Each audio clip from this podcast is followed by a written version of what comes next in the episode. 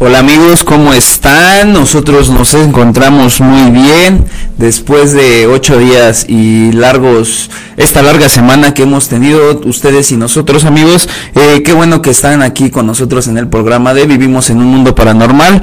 Eh, el día de hoy con un tema muy interesante para todos y sobre todo que estamos, eh, ahorita pequeñas fallas técnicas, como ustedes saben siempre. Eh, el día de hoy pues nos acompaña nuestra amiga Vero después de hace como mucho tiempo que no la veíamos, qué bueno que está aquí con nosotros. Y Angelito, ¿cómo estás? ¿Cómo te trató la semana? Hola amigo, una semana pesada, la verdad, hemos estado acá con todo, gracias a Cadena Política, Cadena Radio que nos da nuestro hogar, ya sea que no, se olviden seguir sus redes sociales en Facebook, Instagram y YouTube para todos ustedes desde Toluca, México, a todo el mundo. Gracias a, a Fausto Muciño por el espacio para poderles hablar a ustedes de todo lo mejor del mundo paranormal, ovni, fantasmas, licántropos y una que otra noticia de coyuntura. ¿Cómo estás, Miguel? Tú dices que tu semana estuvo bien. Pero pues, esto, bien. semanas de, de confinamiento a desconfinamiento, ¿no? Que Exactamente. locos a todos. ¿Qué tema, ¿Qué tema tenemos hoy, amigo? El día de hoy tenemos un tema muy interesante que en la, en la región centro de aquí de, de México todos conocemos. Eh, este tema de los llamados eh, ovnis que entran o que se ven cerca de volcanes o montañas para ser específicos y con, con mayor recurrencia eh, en el Popo.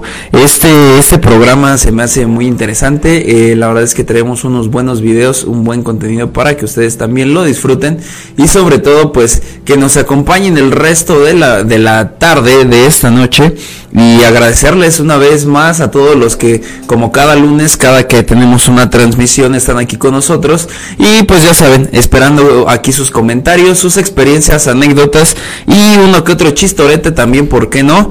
Eh, aquí lo estaremos leyendo para ustedes. Eh, ¿Algo que quieras agregar, Un saludo a todos los que nos siguen en Spotify, que también ya estamos nosotros en Spotify. Ok, ya estamos en Spotify, bien. Sí, para los que no sepan, eh, ya nos encontramos en esta en esta gran línea de streaming que es Spotify. Ahí nos pueden encontrar eh, como cadena radio. Eh, pueden encontrar el podcast que se sube por lo regular al día siguiente de esto, que sería el día de mañana martes, a más tardar miércoles. Ahí los acompañamos a escuchar los demás podcasts de nuestros compañeros que también pues son parte de cadena radio y pues sobre todo que nos apoyen y que pues ahí también tengamos esta gran, este gran apoyo que siempre hemos tenido de parte de ustedes. Pues bueno, ustedes amigos ya saben interactuar en los comentarios. ¿Han visto ustedes algo en el volcán? Por ejemplo, nosotros somos de Toluca, lo que es el Nevado de Toluca. Vero, que nos acompaña en cabina, nos podría decir si ha visto algo en el Popocatépetl, tú en el Cerro del Perico. Pero, o sea, yo la verdad, hay veces que en la época de diciembre a febrero, este, yo veo luces en el cráter del volcán Chinantecatl, o conocido como Nevado de Toluca. ¿Tú los has visto, Miguel, o has visto algo? Sí, la verdad es que aquí en el volcán Chinantecatl muchas personas a veces no le toman la importancia, ¿no? Eh, muchas personas se dejan guiar solamente por el hecho de que de que esté nevado, que realmente pues ese es por ese es su nombre. Eh, la verdad es que también pues el hecho de que de que tenga nieve o granizo es muy importante para la región de aquí de Toluca, ya que pues esa de ese agua nos abastecemos. Pero también eh, me refiero a la importancia de eh, los fenómenos que ahí convergen, ¿no? Desde poder confundir una de las luces que son de los, este, de los campamentos que se tienen para poderse quedar a dormir ahí o pasar una velada, hasta luces que de, de, de, verdad se alcanzan a ver a una distancia considerable, con una intensidad muy muy fuerte y que desde distintos puntos de, de, la ciudad de Toluca y sus alrededores se pueden observar. A mí la verdad es que sí me ha pasado varias ocasiones que he volteado a nuestro hermoso volcán aquí en la ciudad de Toluca. Eh, no sé, me ha tocado muchas experiencias. Eh, les estoy hablando de llegar tarde a casa y, y por qué no, desde la casa tenemos una, una vista muy, muy bonita para el volcán que se agradece cuando está despejado porque cuando no se ve todo gris. Pero eh, me, me, llama mucho la atención como de, desde un punto que se le conoce como el pico del águila, eh, es por donde por lo regular yo he visto mucho, mucho estas, estas luces que a mi parecer pues sí tienen mucho que ver con el tema ovni. ¿Tú qué piensas, Ángel? ¿A ti qué te ha pasado? Tú como geólogo puedes decir que son ovnis o pueden ser algún tipo de fenómeno natural en, en la zona o algo así. Explicaciones como Sabes que las nubes de ceniza generan estática, magnetismo y pueden ser bolas de luz que se generan en estas nubes. Pueden ser algún nuevo tipo de magmatismo, nada es cierto, cualquier geólogo que me escuchara ya me estaría mandando lejos. Pero tú qué opinas? ¿Crees que la mayoría de estos avistamientos cerca de volcanes tienen alguna relación o simplemente van de la mano con algo natural a lo extraterrestre? Pues mira, la verdad es que muchas muchas personas piensan que estos seres se, aproximan o se acercan a las a las montañas o en este caso a los volcanes por el hecho de los recursos. La verdad es que eh, todos consideran o la mayoría de las personas que que saben o han tocado un poquito este tema piensan que es por temas de, de materiales, ¿no? El hecho de que se, se aproximen a los volcanes. ¿Por qué hablamos de materiales? Porque pues Obviamente la lava es roca fundida, al igual que pues tiene muchos minerales y otros tantos componentes, ¿no? Pero muchas personas lo, lo, atribuyen a eso, ¿no? A que vienen según para explorar un poco el terreno y cosas así. La verdad es que tienes mucha razón en, el sentido de que pues a la hora de que se libera una exhalación o que hay una erupción, eh, se está liberando energía esa podría ser una también una teoría muy bien aceptada y una lógica pues que está muy bien porque pues sí realmente se generan en esos momentos tanto la liberación de energía que se puede llegar a tener eh, pues relámpagos se pueden tener ahí unas cuantas este tormentas eléctricas pero sin lluvia. Así es entonces qué tal si vamos a ver este video y lo vas describiendo para todos nuestros amigos del podcast, porque es un video de los que traemos varios videos. Y pues tú dime, Miguel, tú buscaste estos videos, a ver, a ti, ¿qué te llama la atención? Aquí, aquí lo que primero que me llama la atención es que como tal se supone que es un, una estación donde se monitorea a los volcanes, ¿no? Ahí aparecen unos, unos mapas del relieve donde eh, aparece el volcán Galeras. Eh, posteriormente sucede, bueno, al principio del video es solamente una panorámica de, del lugar y todo, todo muy bien. Pero de pronto llega eh, el, en el punto del video donde hay una erupción. al parecer el volcán entra, tiene actividad y empieza a haber erupción por lo que se empieza a monitorear para saber o ver la intensidad de todo esto.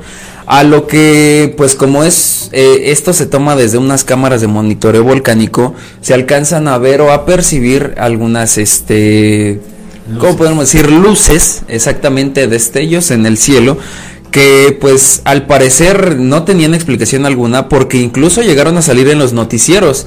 En los noticieros se pudo ver esta noticia en la que pues todos lo tomaban por sorpresa, ¿no? Muchos habitantes este, de la zona eh, podían comentar ahí en la dentro de este dentro de esta localidad cómo se podían ver esas luces. Eh, hubo muchos testimonios y pues ¿Qué más te puedo decir? Realmente es impactante porque después de una erupción todo lo que puede suceder es, es muy muy increíble. La verdad es que hay muchos camarógrafos aficionados dentro de este video que contaban sus experiencias, ¿no? Y la verdad es que son muy interesantes porque todos decían, pues es que el, volcán entró en erupción, pero realmente no sabemos de dónde salieron esas, esas, esas luces. Eh, ah, hubo después unos se hizo el desglose de, de, la erupción y al parecer no se encontró una, una explicación lógica, a lo que pues sí se me hace un poco extraño y la verdad me, se me hace muy muy interesante porque igual se puede ver cómo del cráter van desen, bueno van saliendo unas unas esferas. Y tú cuéntanos Angelito qué más podemos hablar de este de este video que la mayoría de los volcanes los avistamientos que se ven siempre han sido esferas no nunca se han visto como tal platillos o si se han visto no se han fotografiado nada más en anécdota este tipo de esferas siempre se ha presumido que no son materiales son este objetos sonda que realmente no tienen vida dentro son sondas como drones de los ovnis que bajan a monitorear la actividad de los volcanes para poder obtener algún tipo de información o monitorear la actividad volcánica de nuestro mundo que pudiera ponernos en riesgo a nosotros los seres humanos. Inclusive hay teorías que dicen que ellos vienen a, tomar este, energía de, los volcanes para seguir sus viajes interestelares. Estamos viendo una imagen muy, muy interesante del Senapred, donde se veía una esfera que estaba levitando encima del Popocatépetl y de la nada se lanza al cráter. Esto es la teoría que ellos monitorean, que nos protegen, que nos ayudan con los volcanes. La otra teoría es que vienen y toman la energía para poder seguir sus viajes. No sé, realmente también se ha dicho que los ovnis tienen este adquisición de, de material electromagnético de los volcanes para poder seguir trazando sus rutas de navegación a través de nuestro planeta o de nuestro sistema solar. ¿Tú qué dices, Miguel? Pues mira, a mí se me hace muy interesante, la verdad es que creo que todos estos temas van relacionados, ¿no? Porque eh, estas teorías creo que llegan a un mismo punto como tal, que ellos se abastecen de algún modo de, de, esta energía que se llega a liberar o que se tiene en el lugar.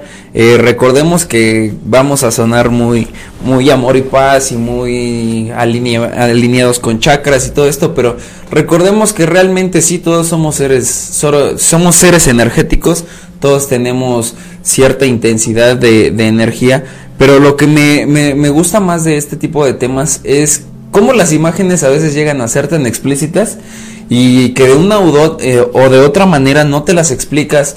Por ejemplo, eh, ahorita Angelito nos está haciendo favor de poner una, una imagen que igual se, se captó del Popocatépetl. Recordemos que el Popocatépetl tiene un este tiene una estación de monitoreo constante de, de video en la que igual muchos pueden estar ahí dentro. Eh, Senapred se encuentra monitoreándolo prácticamente las 24 horas, todos los 365 días del año y curiosamente se ven muchas imágenes similares a la que estamos viendo ahora en, en, pantalla.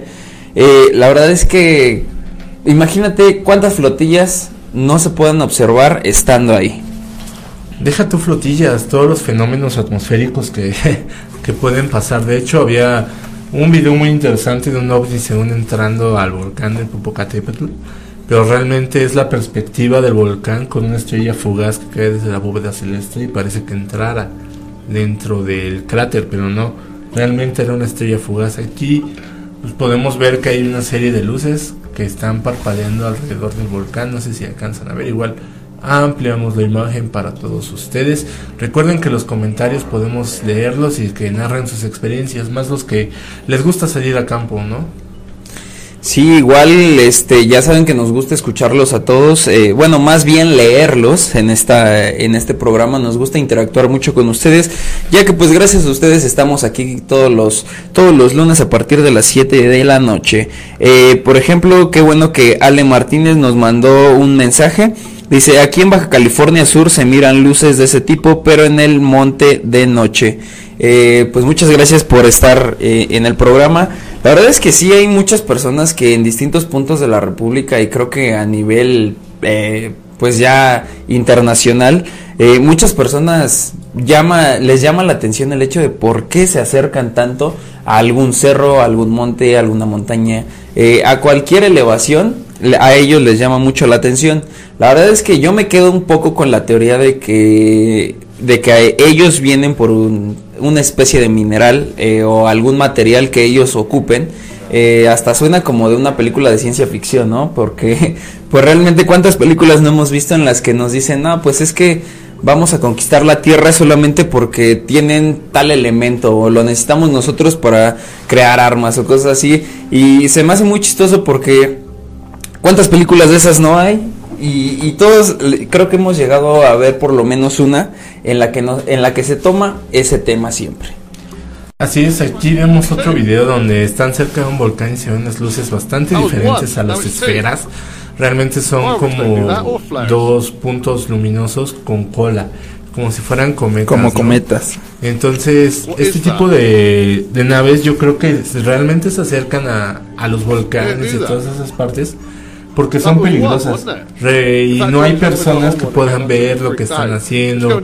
No hay personas que pudieran molestar lo que ellos están realizando de experimentos, de poner su base y todo eso. Ya saben que acá todos ponen base y nadie hace nada. Pero eso es lo que podemos ver en el video, ¿no, Miguel? Que frecuentan estas zonas desoladas y yo creo que esta parte de, privacidad que necesitan estos seres en nuestro mundo este, se les da en esas zonas porque los humanos no, no habitamos tan cerca de estas zonas, ¿no?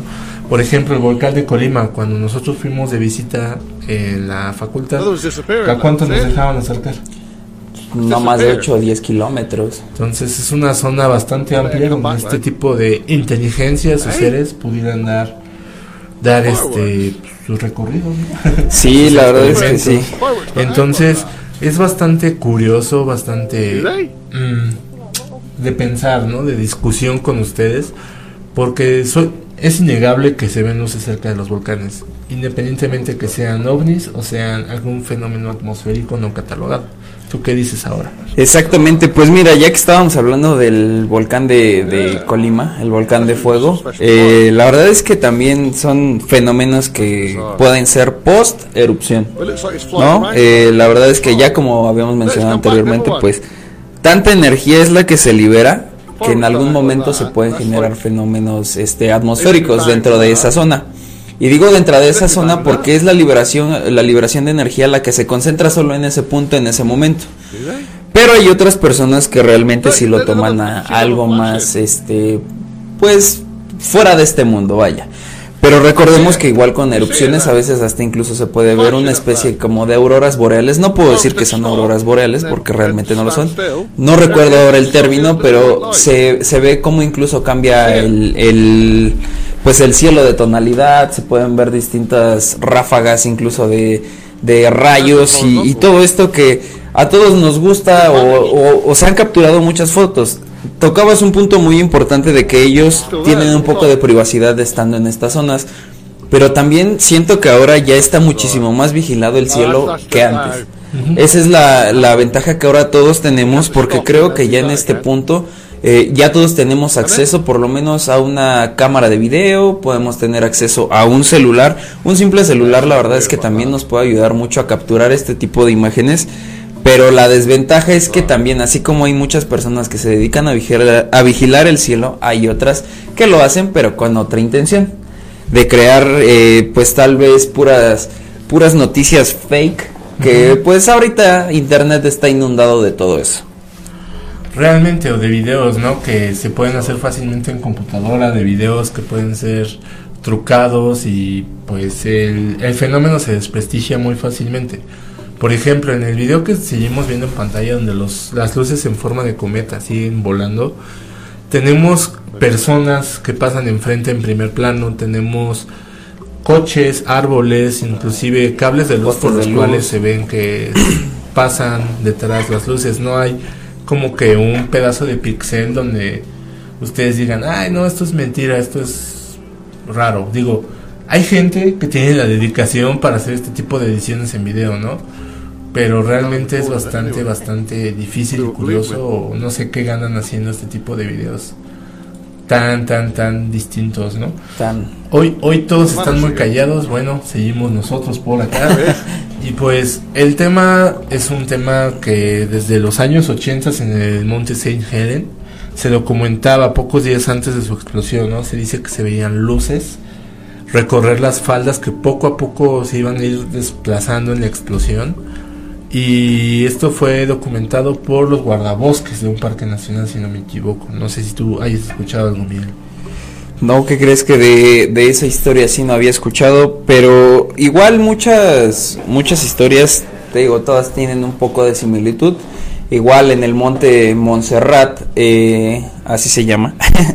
Eh, ahí la verdad es que también ah, hay una imagen que ahorita este teníamos por ahí en la que se ve, me, me, causa mucha intriga la, la, imagen, cómo es que se ve, el, porque de verdad se ve tan, tan claro el hecho de, de ver cómo varias luces se pues se apostan frente eh, sobre lo que es la base de él. Eh, la verdad es que es muy interesante eh, y sobre todo que es impactante, ¿no? El hecho de tener imágenes a veces tan claras, pero como decimos, pues nosotros buscamos información de curiosos, para curiosos, porque pues realmente creo que esta es, la finalidad de esto. Nosotros nos llamamos Vivimos en un Mundo Paranormal porque obviamente nos gusta todo este tema y sobre todo porque nos gusta saber qué es lo que sucede e investigar un poco sobre esto. Así es, ahorita la imagen que tenemos en pantalla, de hecho, podemos decir, no es de celular, no es de un aficionado, es del monitoreo volcánico del Popocatépetl. Y se ve una de estas luces no bajar del cielo, sino ascender de las faldas del volcán a lo que es el cráter, no sé si alcancen a ver. Igual ampliamos la imagen para que puedan observar lo que les estamos diciendo totalmente. Esta pequeña luz, cómo va ascendiendo sobre las faldas del volcán. Bueno, ni tan pequeña, ¿no? Porque es la perspectiva sí. comparada con el volcán, pero ya viéndolo de cerca o ahí, ya es algo más grande. Y podemos ver cómo simplemente sube, sube, se despega un poco del volcán y sigue adelante en su curso. Realmente es algo muy, muy impresionante. Se ve el giro totalmente y se va. Así de sencillo, ¿no? Amigo? ¿Te, ¿Te, acuerdas que hubo un, hubo un programa que hicimos hace, pues ya hace, hace tiempo, en el que hablábamos de los tipos de, de naves? Esta, esta nave se parece mucho a las que les llaman las naves Isopo. a las naves Isopo que la verdad eh, a veces dentro de la perspectiva igual de las tomas de, de imágenes con video, a veces podríamos tomar alguna referencia como escudo a una foto que diga isopo a una foto en la que tú mueves la cámara pues obviamente ya pues queriendo eh, con toda la intención en donde se puede ver incluso rasgada.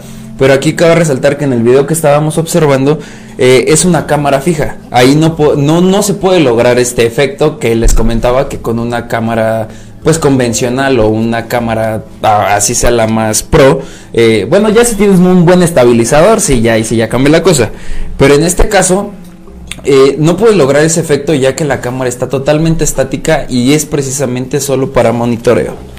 De hecho nos comentan eh, acá un saludo a Yarel Chacón Ibáñez, gracias por tu comentario, bienvenida. Hola, yo soy de Puebla, nosotros vimos este tipo de luces. Pensamos que eran drones ya que giraban entre ellas haciendo círculos. De hecho, varios de los videos que traemos, traemos este, son de antes de que existieran los drones. Y recordemos que los drones para volar necesitan pocas corrientes de aire, algo que en las faldas de los volcanes es muy poco inusual. Al cortar el viento de su altura, las faldas se llenan de corrientes turbulentas muy muy pesadas que harían imposible que los drones maniobren tan fácilmente. Se pudieran mantener. Así es, y ver así ese tipo, bueno, y drones tan grandes, ¿no? De ese tamaño, yo creo que sería bastante difícil conseguir uno acá, si no es que es militar o algo así. Además de que esos multiluces porque pasan desapercibidos. Sí, exactamente. Ahí la verdad es que hay que poner atención en esta parte de, de Puebla. eh, muchas gracias por comentarnos. Eh, igual, ya saben que pues todas las personas que nos están escuchando, que nos están viendo a través de, de la de cadena política y cadena radio, este ya saben que siempre estamos aquí con ustedes todos los lunes y la verdad es que hay muchos casos muy interesantes donde todas las televisoras se han visto involucradas, si no es que la mayoría, en por lo menos un caso que se, para ellos sea sorprendente y lo hayan pasado en su programación. Digo, yo sé que las televisoras hasta cierto punto a veces pues sí le batallan un poquito para encontrar tema, ¿no? Pero hablamos ya también de televisión a nivel eh, internacional. En este caso el video que estamos observando es de unas tomas que, que se tomaron de una erupción eh, dentro de... ¿Es China me parece? Sí. Sí, es en China. No, Don- Japón. Japón. Sí. Bueno, allá, en, en, en Asia. Entonces, eh, se ven en las imágenes cómo hay algunos desprendimientos de, pues, de, de roca y, y cómo está, exactamente, cómo hay un flujo piroclástico en el que en algunos momentos se llegan a observar eh, unas esferas, las cuales no tienen luz, pero se alcanzan a ver muy, muy bien. Y que incluso ahí en el, en el mismo video se puede observar cómo se le hace un zoom solamente a esta parte. Recordemos que para estos años, eh, pues esa tecnología todavía no se tenía tan desarrollada como para poder meter una imagen de este tipo. Bueno, y qué peligroso porque vimos un flujo piroclástico y estar en el flujo para trucar un ovni con algún tipo de estampa o algo así la cámara Pues yo no lo haría. yo no lo haría. Sabemos que los flujos piroclásticos pueden recorrer a altas velocidades las laderas de los volcanes en erupción porque van absorbiendo la energía que va eh, agarrando, sin términos geológicos, disculpen, durante la bajada, ¿no, Miguel? Entonces, las personas que han visto ovnis en los volcanes son varias, además. No solo han sido captadas por monitoreos, han sido captados y referenciados por personas como guardabosques, como gente de protección civil, gente de monitoreo volcánico, ¿no? Entonces vamos a ver este video, Miguel, que también nos trajiste. Dime qué, qué es este video. Esta, este no es un video, es una, es una imagen. Es la imagen que les comentaba del, del Monte Montserrat. Eh, la verdad es que se me hace interesante. No fue tanto porque fuera verdad, sino que realmente eh, se me hizo interesante por el hecho de ver tantas luces en un solo punto. A lo que voy es que a lo mejor eh, en este monte se tiene algún registro de que eh, en algún momento o en algún punto de, de, pues de su historia se llegó a observar esto. Pero a lo que voy, por ejemplo, en la imagen en la que estamos observando, bueno, en la que tenemos en pantalla se ve tal cual el monte Montserrat, pero se encuentra lleno de luces. Ahí la verdad es que esa imagen sí se ve un tanto truqueada, porque pues creo yo que para tener toda esa intensidad de luces tan cerca y sobre todo que la imagen se vea perfecta, es muy, muy complicado. Sí, regresemos un poco más acá. Así son las luces que yo he visto en el Nevado de Toluca, ¿tú crees? Así luces grandes en los picos de la isla, en los picos de los lados. Y es sorprendente este tipo de luces porque se supone que hay gente que no debería estar en la tarde-noche en los volcanes, tienen un cierre.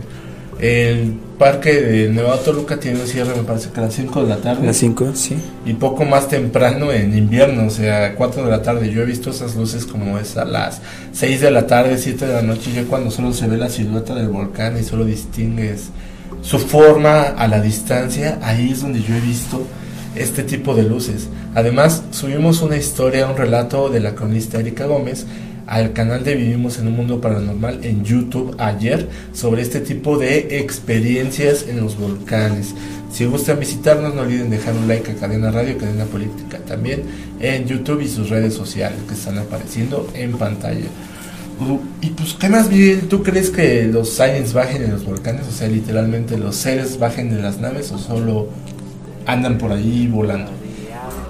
Híjole, que bajen no lo sé, pero que están en constante, eh, digamos, es que no, encuentro la palabra para describirlo, pero que estén, eh, pues sí, en constante monitoreo de estos, de estos lugares, pues, ¿qué te hace pensar, no? Realmente yo creo que te hace pensar en el hecho de que si están ahí es por algo, realmente porque algo de ahí les interesa, de ese punto quieren a lo mejor obtener algo les llama la, la atención por alguna o por otra forma, pero imagínate qué tan recurrente debe de ser esto para que siempre estén ahí, ¿no? Eh, y la verdad es que ahora quisiera partir de aquí para tener este nuevo, pues dentro de este mismo tema, eh, otro un poco relacionado. Lo que se llama eh, las estaciones o subestaciones subterráneas de los, ajá, exactamente las bases aliens subterráneas. ¿Tú, ¿Tú qué crees o qué piensas acerca de esto, Ángel? Que no sé, yo creo que no sé, en volcanes estaría difícil, ¿no? Pero sí, no, es una teoría nada loca. Sí, imagínate, y, y, bueno, en volcanes dices tú que no es una teoría tan loca. Imagínate ahora en las montañas. No, pues sí. Depende de qué montaña vivimos, somos No, pues es que realmente hay muchas teorías. Yo sabía más de las bases en desiertos, más que en montañas, en desiertos o lagunas. Pero en, volcanes, no sé, tendría que pensarlo. Podría ser, como ya mencioné, una parte importante para su privacidad de experimentación, de traer cosas y todo eso. Probablemente en volcanes extintos, sí. Puede ser en la cámara magmática pudieran tener algo, ¿no? Pues sí, tal vez ahí encontraron un buen punto para hacer todo esto de sus experimentos llegar a, investigar todo lo que tiene el cuerpo humano y por qué no llevar a sus abducidos a esta parte. Nos dice Ale Martínez, nos siguen investigando, pues la verdad yo creo que sí, ¿eh? porque pues a final de cuentas creo que todos los humanos somos una raza muy muy compleja. en la que pues siempre nos van a estar investigando por una o por otra forma. Sí, ya saben, todos nosotros somos un universo en cada cabeza, entonces pues es distinto, ¿no? Pues si estuvieran ahí nos están ayudando ya que nos ayuden con la vacuna, ¿no? sí, no, no, no sería mala idea. A nuestra vida de antes, nuestra habitualidad y poder ir a los volcanes e investigar estas cosas con todos ustedes. ¿Ustedes irían al volcán a buscar ovnis? Independientemente de que les digan si no existe o no. ¿Tú irías, Miguel? ¿Irías a buscar algún...? Si te dicen, ahorita acaban de ver un ovni, ¿irías, subirías al volcán? Depende. Depende de qué. Mira, para empezar, pues yo creo que igual depende mucho la preparación que tengamos, ¿no? Porque recordemos que igual el tratar de buscar o de tener un acercamiento directo con estos seres también a veces implica riesgos. Riesgos que a veces muchos no toman y que en el momento quieren experimentar al 100% lo que su adrenalina y lo que su mente les diga en ese momento. Cosa que hasta cierto punto también es válido, pero siempre con las debidas precauciones. Hablábamos de hace 8 no, hace 20 días del programa con el que regresamos, de esta persona que incluso solamente se acercó a grabar, eh, pues por curiosidad, eh, llegó pensando que estaba, iba a conseguir imágenes de unas brujas y resultó que terminó busca, encontrando un, posible portal hacia otro sitio. Bueno, del programa que les comentamos, esta experiencia es de un youtuber que se llama Omar Crew él este, le dijeron que había un cerro lleno de brujas. Él llega con la intención de, toparse brujas. ¿Y cuál fue su sorpresa? Que de los cerros alrededor, en lugar de ver bolas de fuego, ve ovnis más grandes, ¿no? Ve, ve este tipo de naves blancas, este tipo de luces que no corresponderían con una bruja. Dirán ustedes, ay, qué locos, ya saben distinguirlos, ¿no? Pero las brujas no son tan grandes, las luces no son tan fuertes. Las brujas se ve el fuego y estas luces eran luz, luz literalmente luz. Radiante. Lo que pasó con el buen Omar, saludos desde acá si algún día nos escuchas, este fue que al ir avanzando dentro de este tipo de valle, porque era un valle rodeado de cerros, ve una luz en medio y escuchaba como voces metálicas salir de ese o ruidos y voces como metálicas que salían de ese de ese portal, lo que empezó a llamar en ese momento, porque escuchaba que todo provenía de ahí. Lo grabó varias veces durante varios minutos, de hecho ese video fue en vivo en YouTube, no fue editado, son dos horas de video de los que él estuvo transmitiendo en vivo. Y en un momento dado se ve como si algo saliera, saliera corriendo como saltando de lo que es este, este portal, este tipo de, pues de puerta interdimensional, dirían por ahí, ¿no? Porque realmente es interesante. Entonces sí, de hecho era un es un campo magmático ahí donde él estaba. No sé si me no me acuerdo, no ha dicho dónde está la la parte del volcán. Este, pues sí, la verdad es que también ese es un, un gran tema, el hecho de saber bien esta información porque creo que hasta llega un punto en el que nos interesa, ¿no? También porque realmente eh, se ve muy real todo lo que pasa. Eh, el video sí es un poco largo, pero es muy interesante. Y lo que más me gusta es la, bueno, la retroalimentación del video que él da, que nos dice cómo era que a él lo estaba esperando su esposa en tal sitio y él le tuvo que hablar por teléfono y él pensó que ya se había tardado mucho tiempo, perdió la noción del tiempo, cuando realmente no había pasado, pues para él, eh, para él había sido una... Exactamente, no pasó nada con, para él, pero más sin en cambio a su alrededor ya habían pasado mucho tiempo, muchas horas, y fue algo que realmente lo tenía pues un tanto atónito y sobre todo impactado e intrigado por saber por qué él se sentía y por qué le había pasado esto. De hecho, ya nos dice Iván Mancilla, saludos ojos, ¿cómo estás?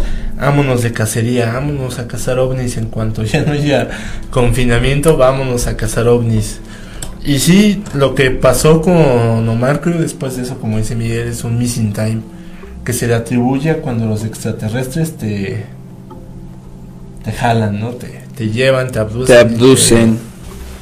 te hacen tus cosas. Tus experimentos. Ah, Se te abren las tripas para checar qué De hecho, hay abducciones donde se reporta que los abducidos son llevados a, a bases dentro de montañas o volcanes, pero acá están involucrada gente militar. No sé si tú has escuchado de esto.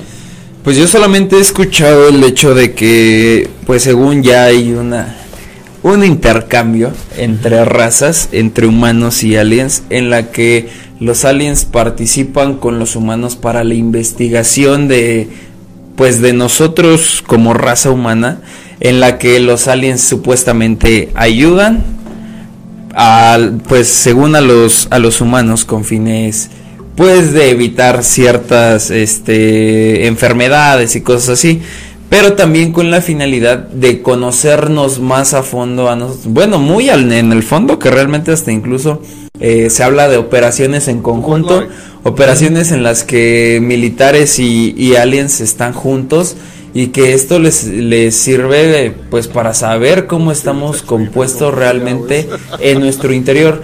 Eso se me hace un tema muy interesante porque pues ya ves cómo realmente no es una invasión, sino es como una especie de unión. Bueno, yo lo veo como unión para un mismo para un mismo fin, vaya. No lo sé, no lo sé.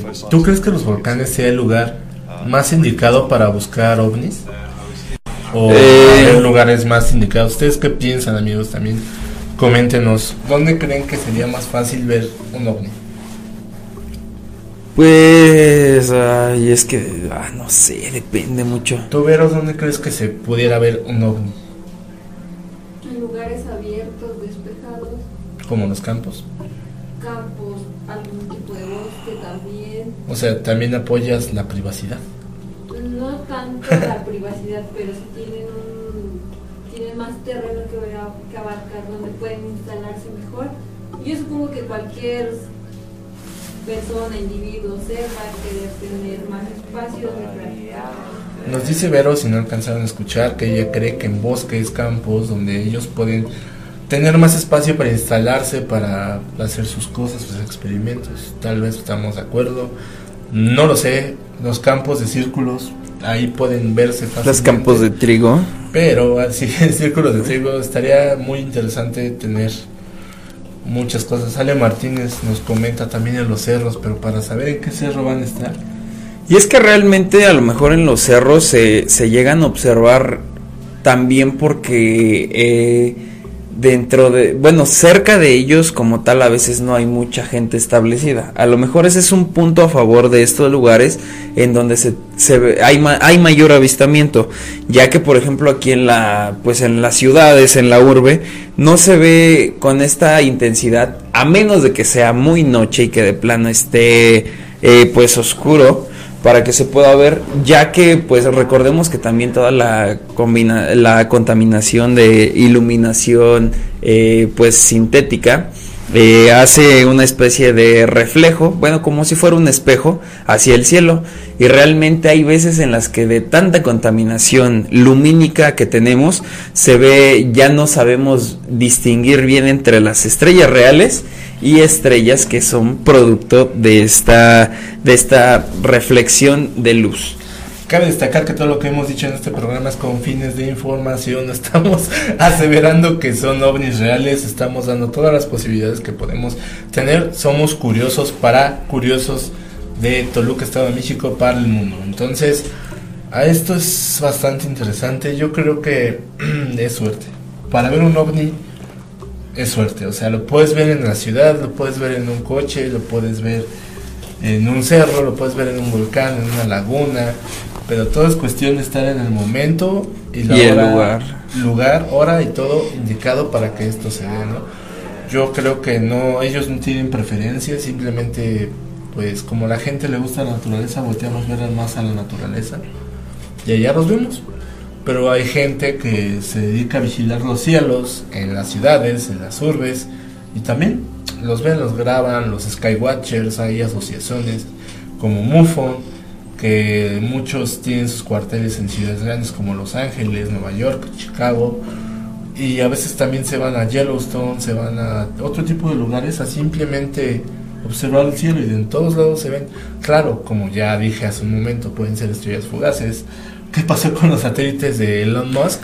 De SpaceX. Totalmente eh, empezaron a salir la desinformación, la gente empezó a decir que eran ovnis invadiendo, no sé, un montón de cosas, cuando simplemente eran satélites de Elon Musk que estaban orbitando ahora la Tierra y de hecho aún se siguen grabando y dicen que son ovnis. Sí, ahí lo interesante de estos videos y de la flotilla de, de satélites es que como realmente pasan a una baja altura dentro de lo que es la, la atmósfera terrestre, eh, estamos hablando, si no me recuerdo, creo que la estratosfera un poquito más abajo, eh, es donde se alcanza a observar todavía a, a, esta flotilla. Y realmente es interesante todos los videos que se veían porque pues realmente se ve una secuencia lineal en la que si fueran yo creo que ovnis o naves de naves ovni eh, ellas estarían en constante movimiento y no tendrían toda esa organización que en el momento se, se, tuvo. La verdad es que es muy interesante todo eso también porque de vez en cuando eh, salen este tipo de videos no donde realmente ya después se llega a desmentir donde se dice pues es que realmente no eran ovnis sino era era una flotilla a lo mejor en este caso retomando lo de SpaceX eh, una flotilla de pues de satélites, eh, ese es también algo muy importante que debemos de recalcarles, el hecho de que no todo lo que veamos en el cielo siempre va a ser un ovni, no todo lo que veamos en el cielo va a ser algo paranormal o raro, más sin en cambio, pues imagínense, ha habido personas que incluso han llegado a, a confundir globos de Cantoya con pues con aves que, realmente pues sabemos que los globos de Cantoya pues duran un momento prendidos. Al tener un material tan tan frágil como el papel china y terminar de quemarse pues lo único que hacen es desaparecer pero muchas personas lo toman como un avistamiento a lo lejos. O que simplemente los drones se estrellarían no entonces llegamos a la recta final de este pequeño programa. Se fue bastante rápido. Hoy, hoy amigos, estuvieron bastante callados, que mal. Pero la próxima semana nos veremos con un nuevo tema, ya lo saben. Si quieren proponer un tema, déjenlo de una vez en comentarios. ¿Tú qué podrías proponer para otra semana, Miguel? Pues mira, hay, hay un buen de temas que también me gustaría que, que todos nuestros seguidores comentaran eh, cuál de los de los programas que hemos hecho los ha dejado con un poco más de intriga y hacer como una especie de encuesta no dentro de, del programa para que ellos nos digan también lo que les gustaría ver.